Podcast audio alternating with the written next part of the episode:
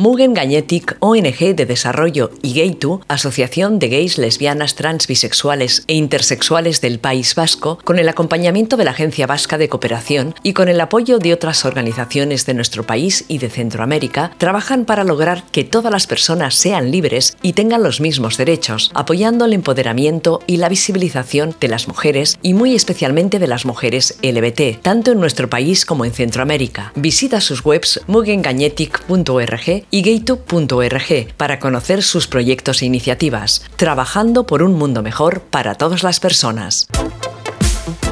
Buenos días, buenas tardes, buenas noches, queridas oyentes. Estamos de nuevo en vuestro programa favorito de cómics y autoras LBT, Ilustrate Ilustrales, por si se os había olvidado el, nombre. Eh, ya sabéis que nos podéis escuchar en inauturradio.com y que Ilustrate Ilustrales tiene su propio Instagram que se llama igual, Ilustrate Ilustrales, en donde voy colgando las imágenes de las autoras y de las obras que comentamos. Y yo soy Teresa Castro, ya me conocéis, mm, me podéis seguir en las redes de Castro Comics y bueno, muchas más cosas que hago por ahí, pero bueno, yo como ya me conocéis ya no voy a dar más la lata. Y como ya sabéis, siempre, siempre me acompaño con estupendas mujeres. Yo nunca estoy sola aquí, yo me, cuido muy bien. Y nada, hoy tenemos a, a Yone Guarro con nosotras. Hola Yone. Hola, buenas tardes, buenas noches y buenos días. Eso, como no sabemos cuándo nos escuchan, pues yo digo... Por eso, sí, sí, me parece buena idea. Claro. Eh, bueno, pues tenemos aquí a, a Yone porque mm, tiene una página de Instagram que os va a gustar seguro, pero bueno, vamos a hablar un poco sobre su trayectoria primero y luego comentamos eh, por qué está aquí. En principio, bueno, me ha llamado la atención porque te voy a decir que mi jefe se apellida Guarrochena. ¿Ah, sí? Sí, mi jefe se apellida Guarrochena. Pues no hay muchos, ¿eh?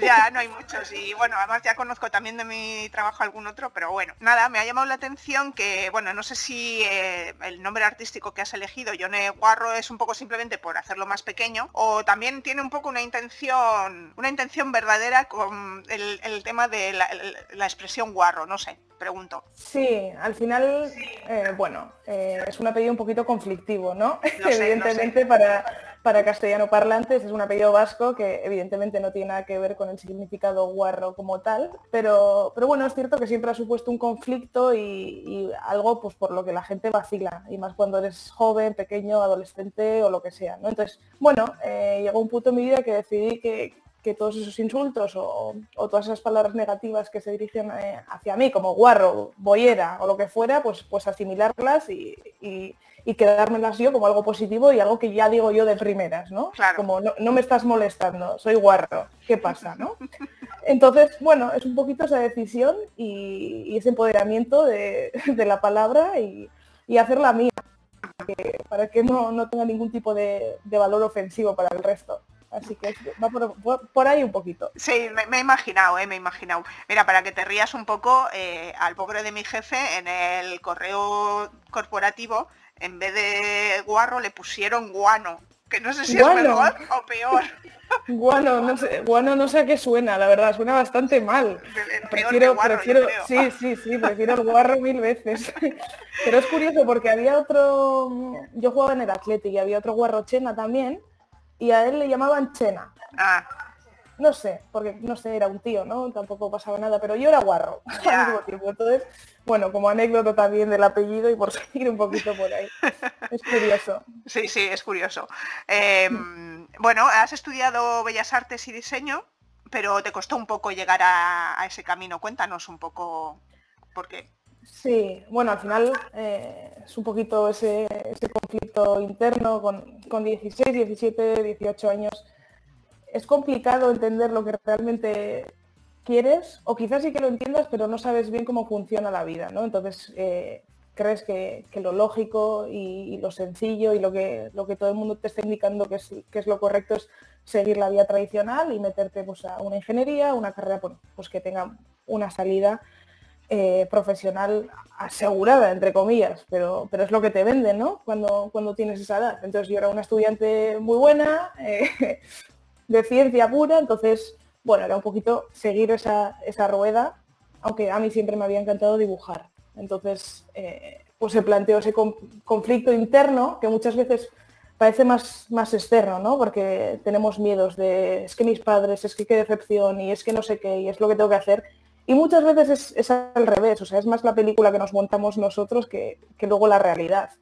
Porque yo, ya te digo, cuando yo estudié tres años de ingeniería y ya llegó un punto en el que, pues hombre, evidentemente ya con, más edad eh, eres más capaz de, reflexionar y entender un poquito más cómo va la vida. Y, un día me planté y les dije a mis padres, mira, a mí nunca me va a faltar trabajo, porque trabajaré de lo que haga falta, pero no quiero ser ingeniera y me voy a Bellas Artes y no hubo ningún problema. O sea, era mucho más el, conflicto interno que, me creé yo, que me generé yo en mi cabeza, pensando en ese momento, que, lo que fue en realidad. Y, nada, pues esos dos meses de ansiedad, pues desaparecieron. Al final fue una liberación, todo fue bien y, lo dicho, que muchas veces nos montamos unas películas que, luego no son.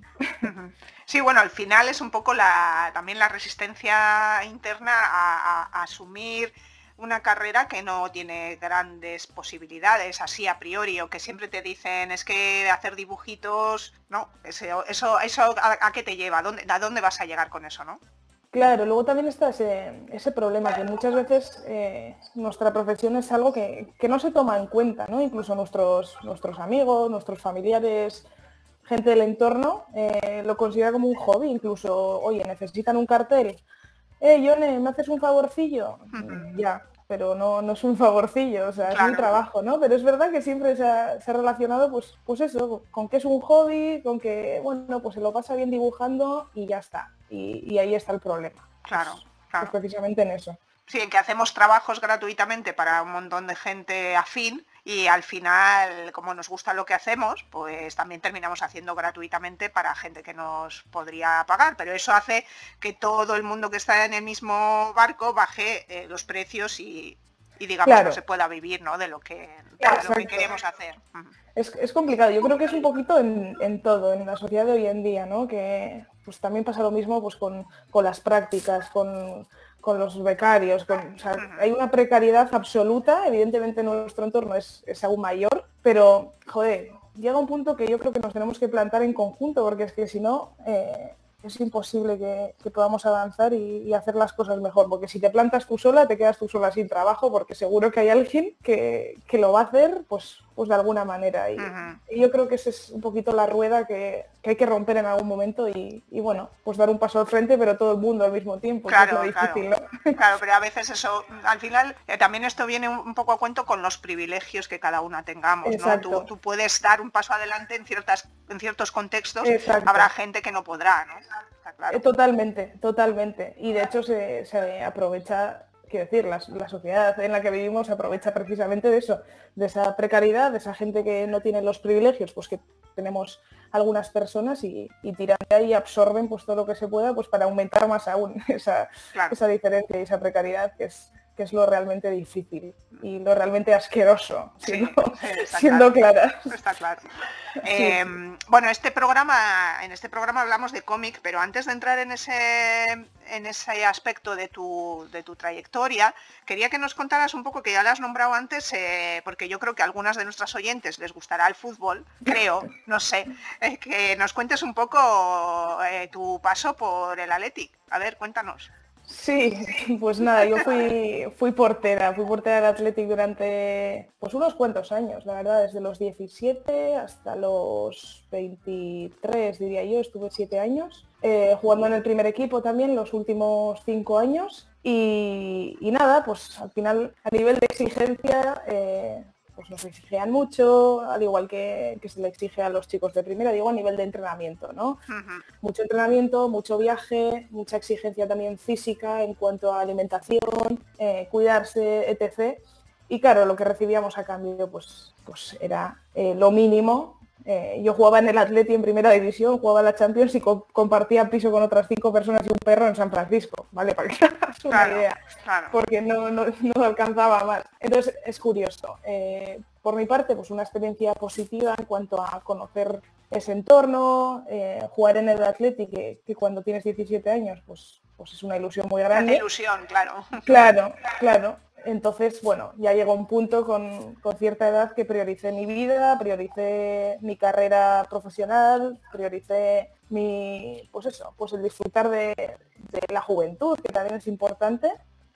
Y porque claro, te, plantas y dices, joder, pues estiro esto, juego a fútbol, voy tirando con lo que con lo que gano, pero para vivir, pero para nada más, porque no, no hay capacidad de ahorro para nada y, joder, te, plantas con 35 años, échale, dejas el fútbol y, ¿qué tienes? o sea, no tienes absolutamente nada. Porque, bueno, al final si te has implicado y te has esforzado mucho, pues te sacas tu carrera o lo que sea, pero no has estado trabajando en ningún momento de eso, porque, porque no puedes, porque no es compatible. Entonces, con esa edad, sin experiencia laboral, ya con lo, con lo difícil que está el mercado y habiendo perdido toda tu juventud, porque yo encima soy soy una disfrutona, entonces no te voy a mentir. Yo futbolista no, ya, no he sido nunca, porque, porque me gustan más otras cosas.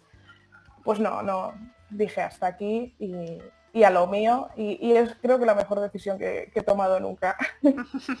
Eso también te ha permitido eh, ver un poco la, lo que es el sexismo en el deporte, ¿no? Eh, un poco esa diferencia que contabas tú, ¿no? Que los jugadores del Athletic de primera división no tienen nada que ver con, con las jugadoras, aunque bueno, desde que tú lo dejaste algo parece que ha cambiado, pero bueno, no algo a mejor, pero algo, algo. Sí, sí, algo sí. Justo me fui yo y luego les hicieron profesionales. luego empezó a estar bien en eso.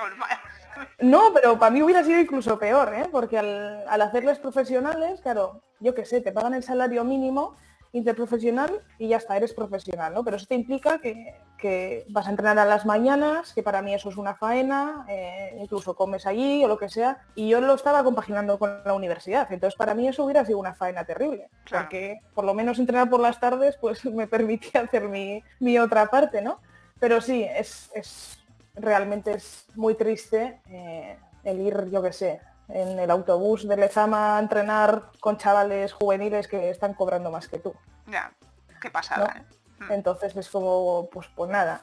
Y encima, claro, les ves que, es que son estrellas ya, con, con 15 años que se creen, bueno, unos comentarios horribles. Bueno, sin más, que el fútbol me da bastante asco en general.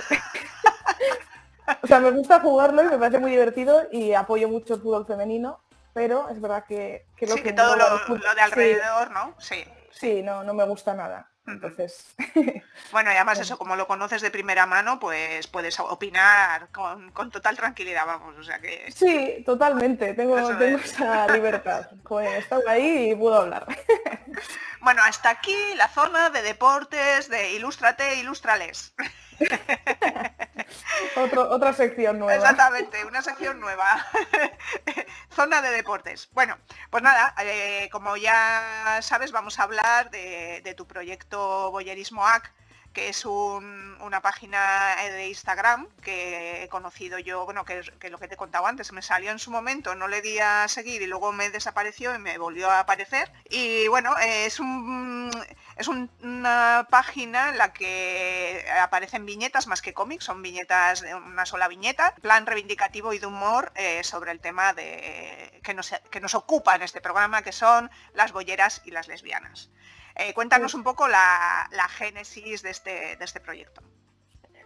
Pues eh, lo cierto es que este proyecto comenzó como, como, trabajo de fin de grado de Bellas Artes, porque, porque bueno, yo tenía claro que quería irme de la carrera con algo disfrutón, que digo, pues me voy a gusto y voy a hacer algo que me, que me guste. No quería hacer una identidad visual corporativa aburrida o no quería hacer cosas de ese tipo, ¿no? Entonces, pues el tema del boyerismo en general me pareció un tema muy fuerte porque tiene un mensaje muy potente a nivel político y me pareció muy divertido pues convertir todas esas situaciones que quizás nos, incomodan, que, resultan violentas, darles la vuelta completamente para convertirlas en algo, eh, pues eso, que nos haga gracia, que nos empodere y que realmente eh, la persona que se siente incómoda es, aquel que intenta atacarnos de alguna manera, ¿no? Darle, darle la vuelta. Entonces, eh, las viñetas empezaron un poco a, raíz de eso, de, pensar en situaciones que quizás había vivido yo o alguna de mis amigas de joder, es que, es que he estado muy incómoda, es que me he tenido que callar, es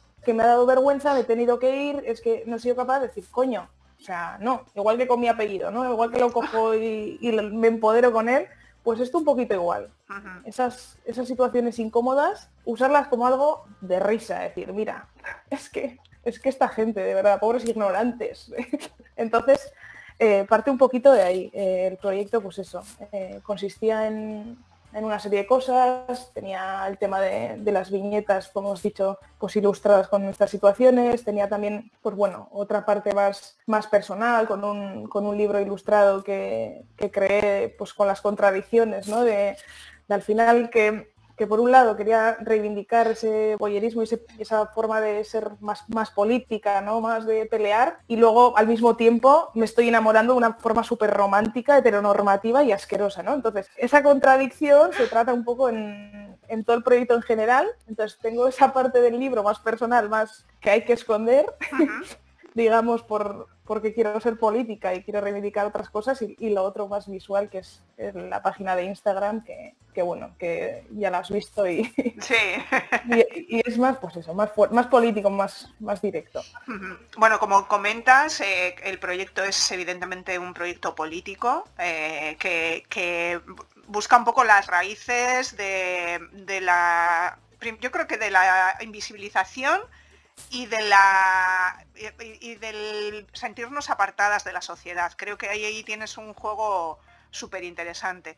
Em, y, bueno, quería preguntarte, porque es una cosa que siempre me ha llamado la atención, y además eh, podemos hablar en profundidad, que bueno, boyerismo ac, porque yo creo que te, te, identificas más con la palabra boyera que como la palabra lesbiana, ¿no? Eh, sí. cuéntanos un poco, ¿qué, ¿qué encuentras de diferente? Y luego hablo yo.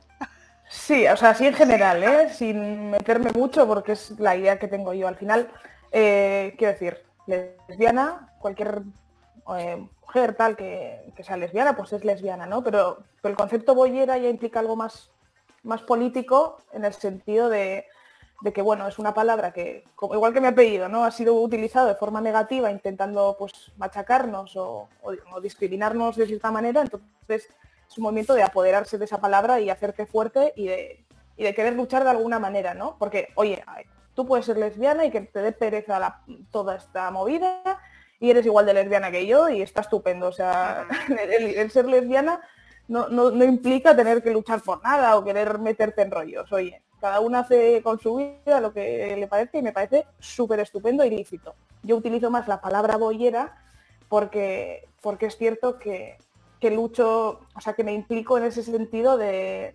reivindicar y de pelearme y que si me tengo que dar de hostias me doy, pero no pasa nada. No como, o sea, como a parte de lesbiana, ¿me explico?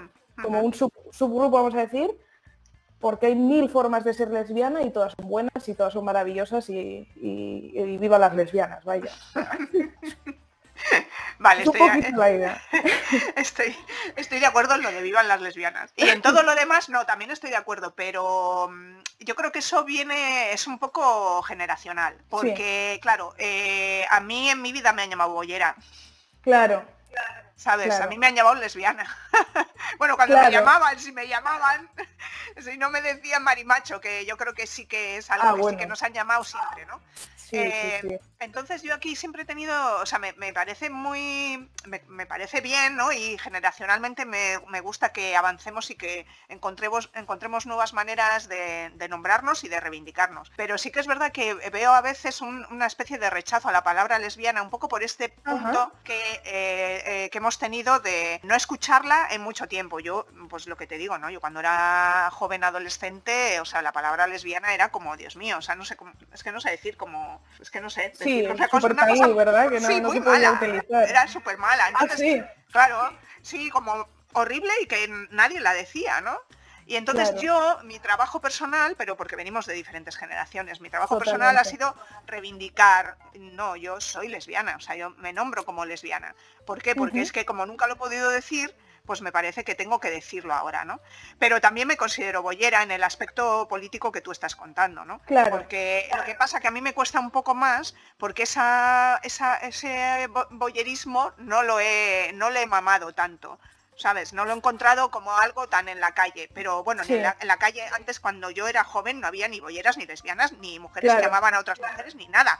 O sea, no había nada. Entonces, pues te quiero decir que yo creo que la palabra bollera nace más de una vida más comunitaria. Sí, de puta bollera, de no sé qué, exacto, es que es puramente generacional lo que tú has dicho, porque al final yo la palabra lesbiana la relaciono más a gente que intenta ser políticamente correcta, ¿no? Y que la utiliza de esa manera porque evidentemente hoy en día estamos más visibles, aunque falta mucho, mucho trabajo de visibilidad, pero bueno, quiero decir, hay lesbianas y se habla de que hay lesbianas, ¿no? Entonces, esa, hay como, bueno, lo relaciono más con tal, mira, esta chica es lesbiana, como algo como forzado, pero porque es totalmente generacional, ¿eh? Sí, sí, sí, sí, Totalmente. Y, yo también digo que soy lesbiana y, o sea, no tengo para nada nada en contra de, la palabra lesbiana. Quiero decir, soy lesbiana y soy boyera. Eh, ambas, igual que tú, efectivamente, que, no son palabras que, o sea, quiero decir, van de la mano totalmente. O sea, Sí, bueno, es, curioso, ¿no? Al final cómo, hacemos con el lenguaje para identificarnos, ¿no? Y luego en, mi primer programa, fue el primero, yo me parece que sí, em, dije, es que resulta que las lesbianas no leen cómics, pero las bolleras leen cómics. Y es verdad, pero es porque es generacional. Quiero decir, vosotras también habéis nacido ya con el manga a, tope. Yo el manga me pilló así como de refilón, me pasó como... Entonces, eh, claro, eh, la gente de mi generación dejamos de leer cómics durante mucho tiempo porque no encontramos una referencia en la que ni tan siquiera aparecieran personajes femeninos, pero vosotras, que venís más tarde, habéis nacido con el manga y entonces eh, es más fácil que una bollera eh, lea cómics que, que una lesbiana. Pero bueno, esas son mis teorías también, ¿eh? No, sí, sí, pero, pero es curioso, porque claro, si lo relacionaste, ahora que me has dicho lo de generacional, yo nunca me lo había planteado, pero, pero totalmente, ¿no? Y esa, y esa diferencia de generaciones también implica lo que tú has dicho. Eh, claro. Eh, la cultura popular, eh, yo que sé, de contenido gráfico y demás. Entonces, eh, totalmente de acuerdo. Bueno, menos mal, menos mal. Diferentes generaciones, pero acuerdo, pero sepáis. Sí, por supuesto. Hombre, a ver, no dejamos de ser lesbianas. Bueno, em, ya has hablado un poco de lo que es el compromiso político del proyecto Boyerismo AC. ¿Tú entiendes el arte sin ese compromiso o, va inherente al arte, como tú lo entiendes? Sí, hay, o sea, para mí hay muchas formas de hacer arte, ¿no? Eh, es cierto que, yo siempre me he comprometido más con, eso, pero, pero quiero decir, eh, en muchos momentos quizá no lo comparto, no lo publico, pero hago arte por hacer, o sea, hago cualquier chorrada, no siempre lo enfoco a tema político. Pero es cierto que a mí personalmente eh, me gusta, pero no me parece que se que vaya, que tengan que ir siempre de la mano para nada, porque a mí cualquier cosa, igual que arte que no entiendo, y lo digo abiertamente, estudio Bellas Artes, estudio arte que todavía no, no entiendo y nunca voy a entender. Eh, bueno, veo arte en, muchos sitios y en muchos lugares y muchas veces pues sin nada político entre medias y, estoy también a tope con eso. O sea. o sea, que te sale indistintamente. Hay veces que te sale, digamos, el tema político y otras veces simplemente es arte por arte. Cuando hago, exacto, o sea, cuando cuando me siento a hacer algo político, o sea, me, me esfuerzo a decir, voy a transmitir esto porque quiero transmitir este mensaje, ¿no? De la otra manera es, bueno, más, más, aleatorio, sí. sí. que también disfruto mucho haciendo eh, viñetas políticas, pero es verdad que, que, todo eso parte ya de una idea como muy fija que quiero transmitir, ¿no? Es otra manera de hacer otro, otro camino totalmente distinto y a mí me gusta mucho, ya te digo que, hago más ese tipo de, hmm. arte. ¿eh? Sí, a mí me pasa que cuando quiero transmitir algo eh, políticamente, eh, soy más mental. O sea, porque claro, el, mensaje que quiero que llegue no quiero que sea, o sea, que quiero que sea bastante directo. Entonces, claro. cuando haces arte por arte, eh, te dejas llevar y bueno, pues si quien lo entienda que lo entienda, pues, pues, ya, pues ya lo entenderá si quiere entenderlo. Pero cuando tú realmente quieres llegar a un punto, creo que, implica, o sea, aunque sea un tema artístico, implica algo más mental, ¿no? Exacto, exacto, sí, sí, es una fusión al final de ideas con, pues eso, unirlo con, esa pieza que, tiene que transmitirlo y tiene que transmitirlo bien. Entonces sí que, sí que implica mucho más eso, mucho más cabeza, la verdad. Sí, más conceptual que, otra cosa, que bueno, que es el desarrollo, pues bueno, lo disfrutas, pero primero tienes que tener claro el concepto y la idea y cómo lo vas a transmitir para luego desarrollarlo. Exacto, en cambio, si eso lo haces por hacer, pues dices, venga, pues venga, me pongo a dibujar y que salga lo que sea, ¿no? Sí, no, totalmente. Incluso el proceso de, concepto, de, de, visualizar lo que quieres transmitir es más largo que luego la, propia creación de la obra, o sea. Mucho más, exactamente. Entonces, claro, por eso es, mucho más mental, evidentemente. Claro, y además es la parte de sufrimiento, por lo menos desde mi, desde mi punto de vista, porque luego ya cuando te pones a dibujar dices, venga, me pongo musiquita y me hago mis dibujitos, Total, total, lo que cuesta es, es eso, decir, joder, a ver, a, ver, qué ha pasado hoy, a ver qué, digo, a ver cómo lo digo y sí, la verdad es que sí. Eh, bueno, en cuanto a tus influencias, en el boyerismo eh, eh, nombras, por ejemplo, a Flavita Banana, que supongo que nuestras oyentes conocerán, a Javi Rollo, también. ellos hacen siempre humor, pero al mismo tiempo mucho tema social, ¿no? Em, y además, luego leyendo lo que es tu proyecto, ¿no? lo, que lo que querías era boyerizar la sociedad.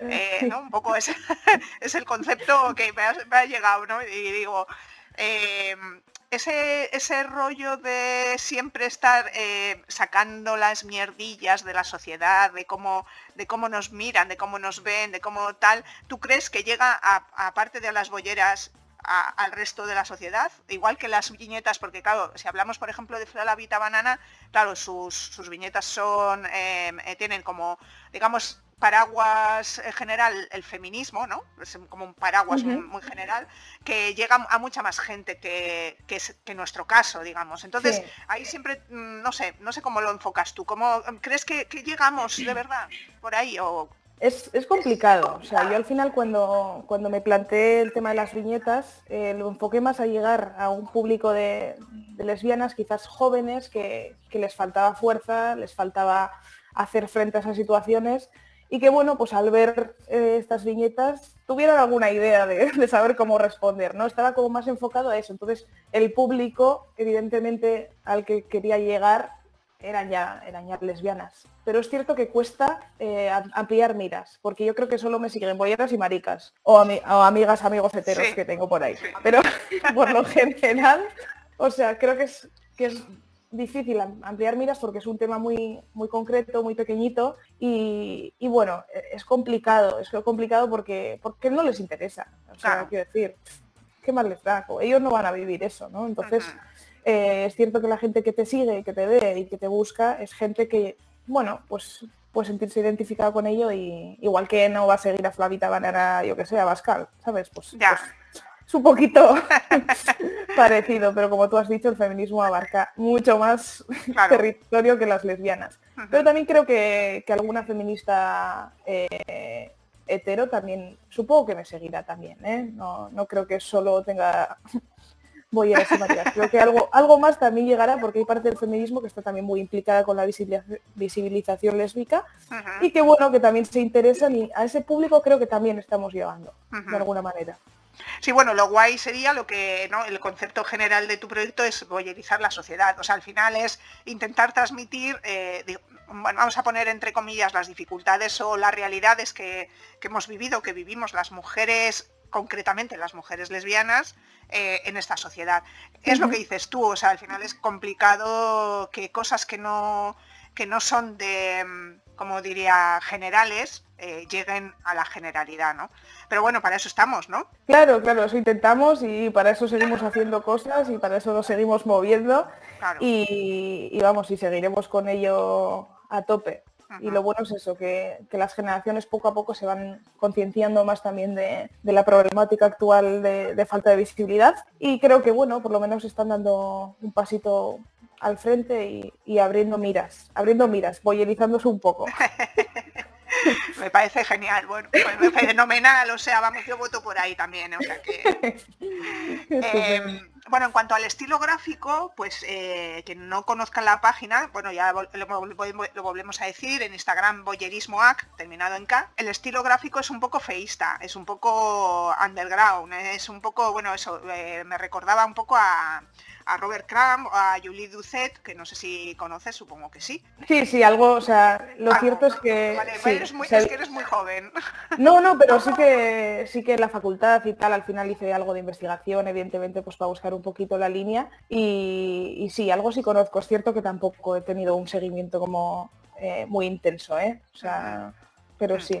Y entonces eh, la pregunta es, ¿eres más seguidora de, o sea, eh, eh, aparte de que conozcas estas referencias, ¿eres más lectora de cómics o simplemente em, lectora de redes sociales y de viñetas y no sé, cómo... Pues otra vez generacional, soy más consumidora de, viñeta fácil, ágil. cómics es cierto que, que en su día pues sí que sí que leía más cómic, pero, pero sin esta temática, o sea, y tampoco con esta gráfica, ¿eh? o sea, leía como cómics muy, muy clásicos, digamos, ¿no? El mouse o, bueno, pues cosas que hay que leer sí o sí. Esas eh, sí que las he leído, pero nunca he sido tampoco muy consumidora de cómic. No he seguido manga. Sé que mi generación es manga total, no cero, o sea. Bueno, eh, eh, yo, yo lo he dicho, pero viendo tu estilo, yo digo, esta mujer no ha leído manga porque vamos. no, no, no gráficamente eres totalmente lo contrario, claro. Sí, totalmente. Y, en cuanto al estilo feísta, es que, o sea, me encanta, no sé por qué, a nivel gráfico me gusta mucho, o sea, me parece como fresco, fácil y que para hacer crítica eh, no hay que entrar en, más detalles, quiero decir, lo importante es el mensaje, ¿no? Entonces, eh, el contenido tiene que ser atractivo, evidentemente, pero que, bueno, que, tampoco se, nos complique, digamos, ¿no? Que tampoco estemos, porque evidentemente, pues, joder, yo si, si quiero hacer un dibujo realista, pues, pues puedo hacer un dibujo realista, ¿no? Vale, vamos de a hecho, claro. Ah, vamos por, por si acaso, a van a pensar que, no sé dibujar. también, ah, sabe dibujar bonito. No, no, pero es cierto que para dibujar feo eh, hay que saber dibujar bien también. O sea, la gente se cree que, que no, pero sí, o sea, hay que decir, al final el cuerpo es el cuerpo, hay que entender la anatomía, hay que entender los gestos, hay que entender muchas cosas. Y, sí, o sea, yo lo hago en ese estilo porque me gusta y me gusta mucho utilizar solo blanco y negro y línea así como agresiva porque es parte del mensaje también, ¿no? Es, como un dibujo fresco, rápido y, también fuerte. O sea, con, peso, vaya. Eh, con línea gorda y, blanco y negro y fuerte. Entonces sí.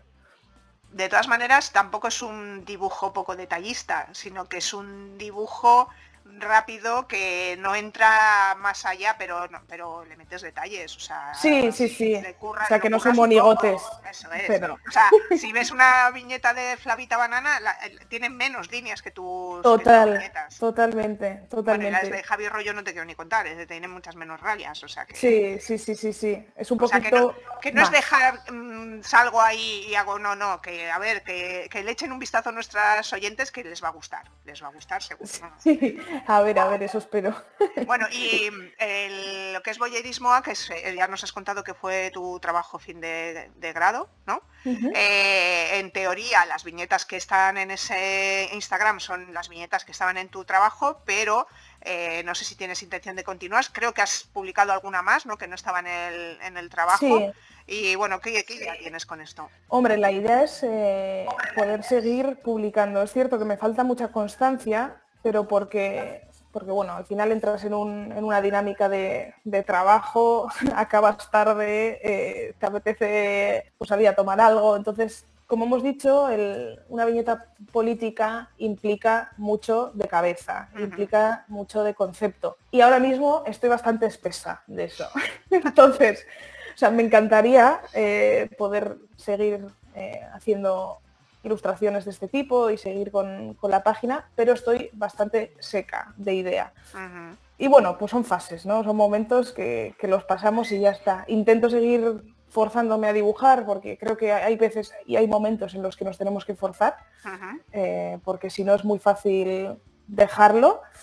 Y, bueno, llegarán tiempos mejores y sí, la idea es seguir con ello. Ahora ya te digo, en mi página ya personal pues he hecho algún dibujo también, pero nada político, simplemente por disfrute y pues bueno, que, no lo suba a boyerismo, que evidentemente porque no, no van en esa línea.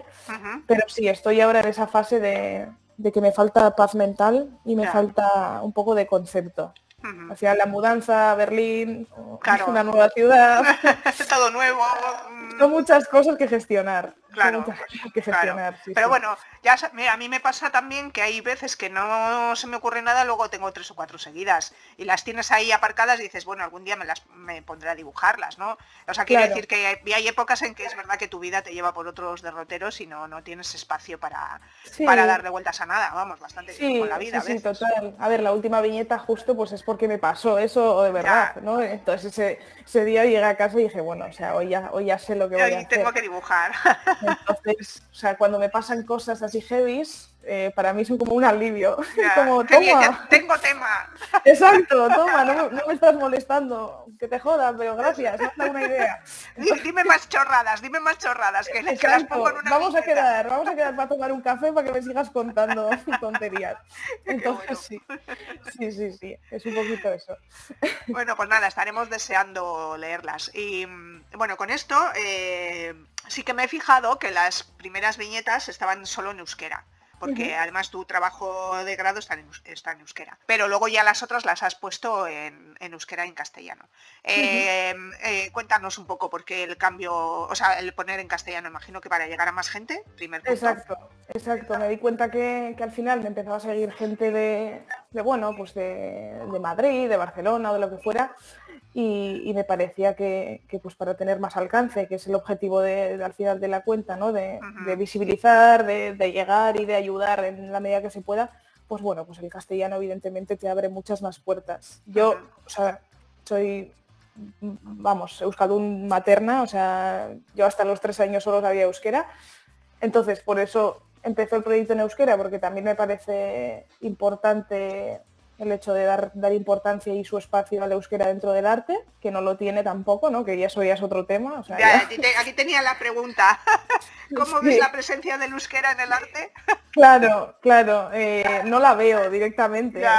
por eso la, era la pregunta, claro. Sí, tenemos bueno algunos referentes como Chakuro Gorría y tal que, bueno que hacen ilustración pues muchas veces relacionada con, el verso y con bueno pues con temas más, más sociales o bueno pero es cierto que, se complica y eso que tenemos eh, muy buenas ilustradoras eh, en Euskadi y, bueno, pues, pues al final el euskera es un idioma que, bueno, que tiene poco uso, eh, sobre todo en Bilbao, que es donde yo vivía, pues oye, pues para el día a día realmente tampoco se escuchaba apenas.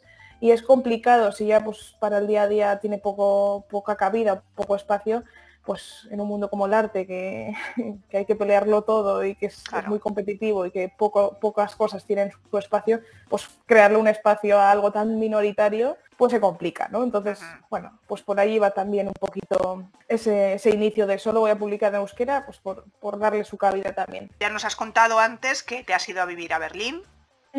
¿Cómo es eh, la experiencia? Aunque sé que has llegado hace poco y que todavía estás ahí entrando un poco en el, en, la realidad, pero cómo es la, la impresión de ser migrante en otro país. Y bueno, si ya nos puedes contar un poco el tema de las bolleras por allí, pues mejor, pero me imagino que a lo mejor no te ha dado ni tiempo a, sí, claro que me ha dado tiempo, claro, hombre, yo me busco la vida. Sí, eso es lo primero. Por supuesto, primera búsqueda en Google, ¿no?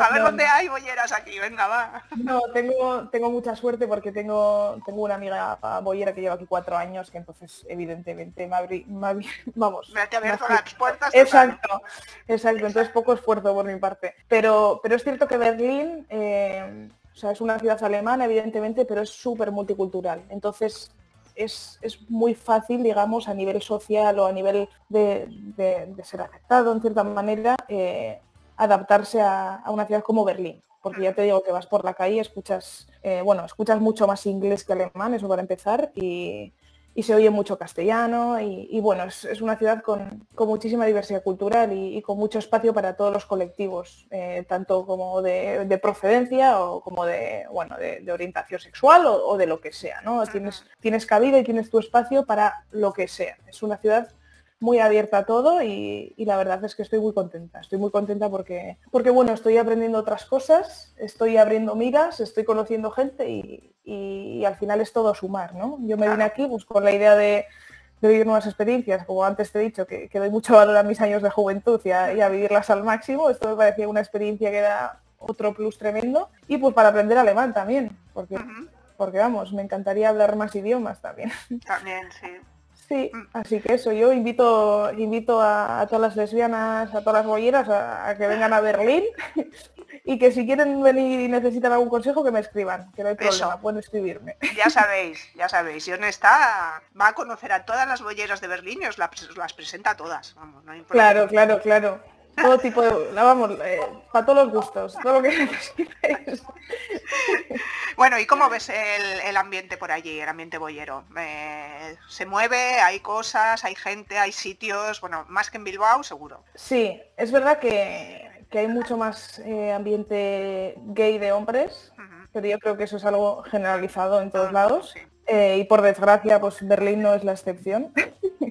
Entonces hay mucho, mucho espacio para, hombre gay. Y, pero bueno, es cierto que, hay mucho movimiento social con, lo queer, trans, con el no binarismo, con el boyerismo, que, muchas veces eh, las mujeres boyeras pues entramos dentro de ese pack pues, por ser más grandes y tener un espacio seguro también en común. Y ahí sí que hay, que hay espacios seguros, hay cabida y, y hay bastante movimiento. Pero lo dicho, la fiesta como tal, como más generalizado, más abierto, está mucho más enfocado a, a, los, hombres. Sí, sí, sí, sí.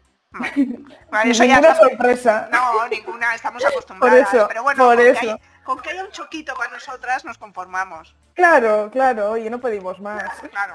Una sí, somos de, fácil conformar en realidad. Somos de por eso. Conformar. Unas cuantas mujeres de todo tipo y condición, y oye, oye, un riconcito para estar y ya está.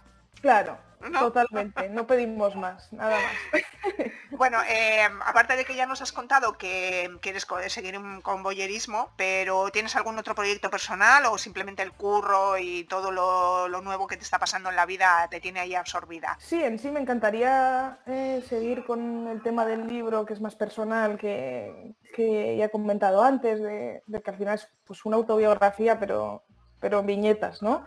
Eh, sí que me gustaría darle continuidad a eso. Eh, y, luego aparte, pues me gustaría también conocer un poquito más el, mundo del artista, del cómic, de la ilustración aquí en Berlín para, para ver qué pasa, ¿no? Pues para abrir un poquito miras, aprender y oye, pues si tengo algún espacio por ahí, eh, pues avanzar por ahí. Es cierto que, no trabajo de ello, yo trabajo, eh, vamos, en una empresa que no tiene nada que ver con eso, pero, pero bueno, estaría bien buscar también eh, un lugar para, estas cosas y, ver si tiene alguna salida. Sí, sí, sí. Ir, ir, viendo también, ir aprendiendo y, absorbiendo mucho y viendo qué, posibilidades me ofrece también la ciudad, la gente que conozca y los espacios que, vaya conociendo. Vale, eh, te recomiendo, ya te pasaré luego el contacto. Tenemos una entrevista con Nacha Bollenbader, que estuvo con una beca allí en, creo que fue, que era en Berlín, eh, que son becas abiertas a, todo el mundo para proyectos de gráficos. Ah, mira, pues eh, Luego te paso el contacto, ¿vale? Perfecto, perfecto. Eh, em, tenía aquí una pregunta que no sé, que me lo vas a contestar, no sé. no sé cómo me vas a contestar, pero bueno. Eh, en algún momento, bueno, pues si en algún momento te llegan a contratar para hacer una campaña o algo de ilustración, eh, ¿serías capaz de, de hacer esa campaña aunque fuera en contra de tus ideales o cómo lo ves eso? Creo que esto es evidente y fácil, conociéndome ya después de este rato hablando. Eh, no, en mi vida haría algo que fuera eh, en contra de mis ideales porque no podría vivir con ellos. O sea, me parece mucho más importante estar conforme, tranquila y feliz conviviendo contigo misma que lo que te pueda aportar esa campaña. O sea, me parece totalmente innecesario y difícil de gestionar a nivel, a nivel mental y a nivel de tenemos que estar toda la vida con nosotras. O sea, si te sientes ya por algo, si te sientes mal por algo que hayas hecho, es una carga que, para mí no merece para nada la pena. O sea, lo tengo muy claro. Pues nada, chicas, no le encarguéis nada que lo que no crea Yone, que no, que no va. Claro, no va para adelante. Imagínate, es que te pueden, o sea, esa pregunta yo me he imaginado como lo peor de lo peor y bueno, sí, sí, claro, claro. es que va, por, ahí un poco. Claro, claro, no, no, no, no, no. Vale, y nada, ya pues ya vamos terminando y lo que suelo preguntar a nuestras invitadas es que nos recomendéis una lectura, una serie, eh, algo que tenga que ver con bolleras, siempre fundamentalmente y, y, vale, encanta, ya sabes. Vale. Sí, sí, bueno, eh, a nivel de series, ya pues por, comentar que evidentemente habrá salido mil veces y, todo el mundo conoce a The Worth, que a nivel generacional yo creo que mi generación nos abrió un mundo.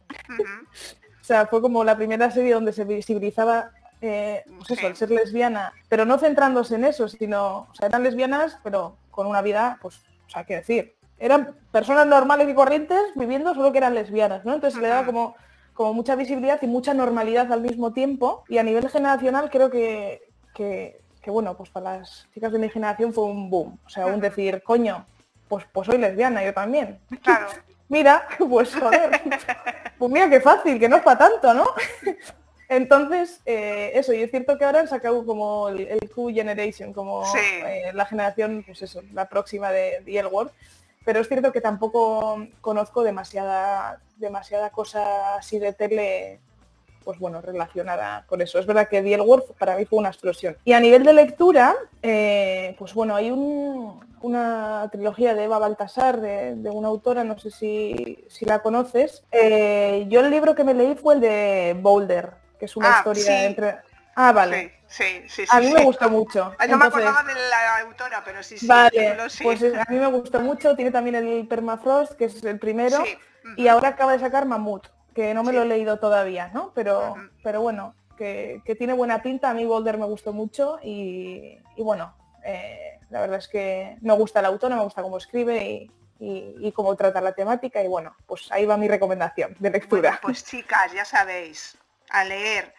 O sea, os recuerdo que los libros y los cómics los venden en las librerías que los, los, puedes ir a buscar a las bibliotecas. En el caso de que no tengan tu cómic o tu libro, en, las bibliotecas te suelen eh, coger la nota, puedes hacer una petición y cuando haya un presupuesto lo compran. Eso hace que las autoras puedan vivir de lo que, de lo que hacen. Entonces os recomendamos que vayáis a las librerías y si no queréis gastaros tanto dinero, pues a la biblioteca del barrio y decirle el cómic o el libro de bolleras que queréis tener en esa biblioteca. Porque además también está muy bien que exista una variedad de literatura en nuestras bibliotecas, que a veces quieres ir a buscar algo de temática lésbica y, está la cosa un poco desierta. Entonces si no la pedís vosotras, pues no lo pide nadie. ¿No? Correcto, correcto, correcto. Y yo, nada, como, como otra recomendación a nivel del libro de papel, que soy del libro de papel, que de Boulder, precisamente el libro de Baltasar que, que he recomendado, me llegó por Bookies, que es eso, pues una aplicación en la que tú pagas una mensualidad fija, eh, no sé si eran 20, 25 euros creo que eran, entonces una vez al mes te llega a casa una caja con, con un libro sorpresa, pues pues eso, con su postalcita, la, la bolsita del té, con, lo que, bueno, pues con detalles también relacionados con, el libro y con lo que, con el contenido interior también. Y está muy bien. Y, eso, los autores, lo dicho, no te va a llegar un, un PR verte, como hemos dicho, no va a ser un, ningún bestseller, son autores pues un poquito relacionados pues con, un tema más social, ¿no? Eh, dando visibilidad a autoras y autores que, no tienen cabida, pues tanto por, oye, pues porque son, porque son negros, porque son mujeres, porque son, pues bueno, todas las minorías que, están aplastadas, pues se les da, se les da cabida, ¿no? Entonces, a la gente que le guste leer mucho, yo le animo a que, a que visite Bookies que le eche un ojo y, que se lo plantee porque la verdad es que está muy bien. O sea, se escribe eso. Book en inglés, B-O-K y S-H. y nada, pues para que le echéis un ojo también a eso. Pues muy bien, muy, muy buena recomendación para nuestras oyentes. Y nada, pues vamos a terminar ya. Ha sido un placer, eh, Yone, me ha encantado charlar contigo, conocerte aparte de a través de las viñetas. Sí, igualmente. Eh, y nada, pues también decirte que si alguna vez tienes algún proyecto que, proyecto que quieras contarnos, pues estaremos encantadas de escuchar, porque aquí lo que queremos, sobre todo, son bolleras. Muy bien, muy bien, estupendo. Yo muy agradecida de, tener este espacio y de, esta charla tan, tan agradable e interesante. Y, nada, pues nos volveremos a ver seguro y volveremos a charlar. Eso es. Nada, si quieres decir las redes sociales, así para que te sigan. Sí, yo lo he dicho, Boyerismo, lo hemos nombrado varias veces. Yo a nivel personal soy Yone Guarro, eh, todo junto, no tiene, no tiene pérdida, pero, pero bueno, el contenido gráfico se, se verá en Boyerismo pues nada, pues, pues, muchas gracias Dione y a nuestras oyentes, pues hasta el próximo programa. Gracias a ti. hasta luego. Hasta luego. Agur, agur.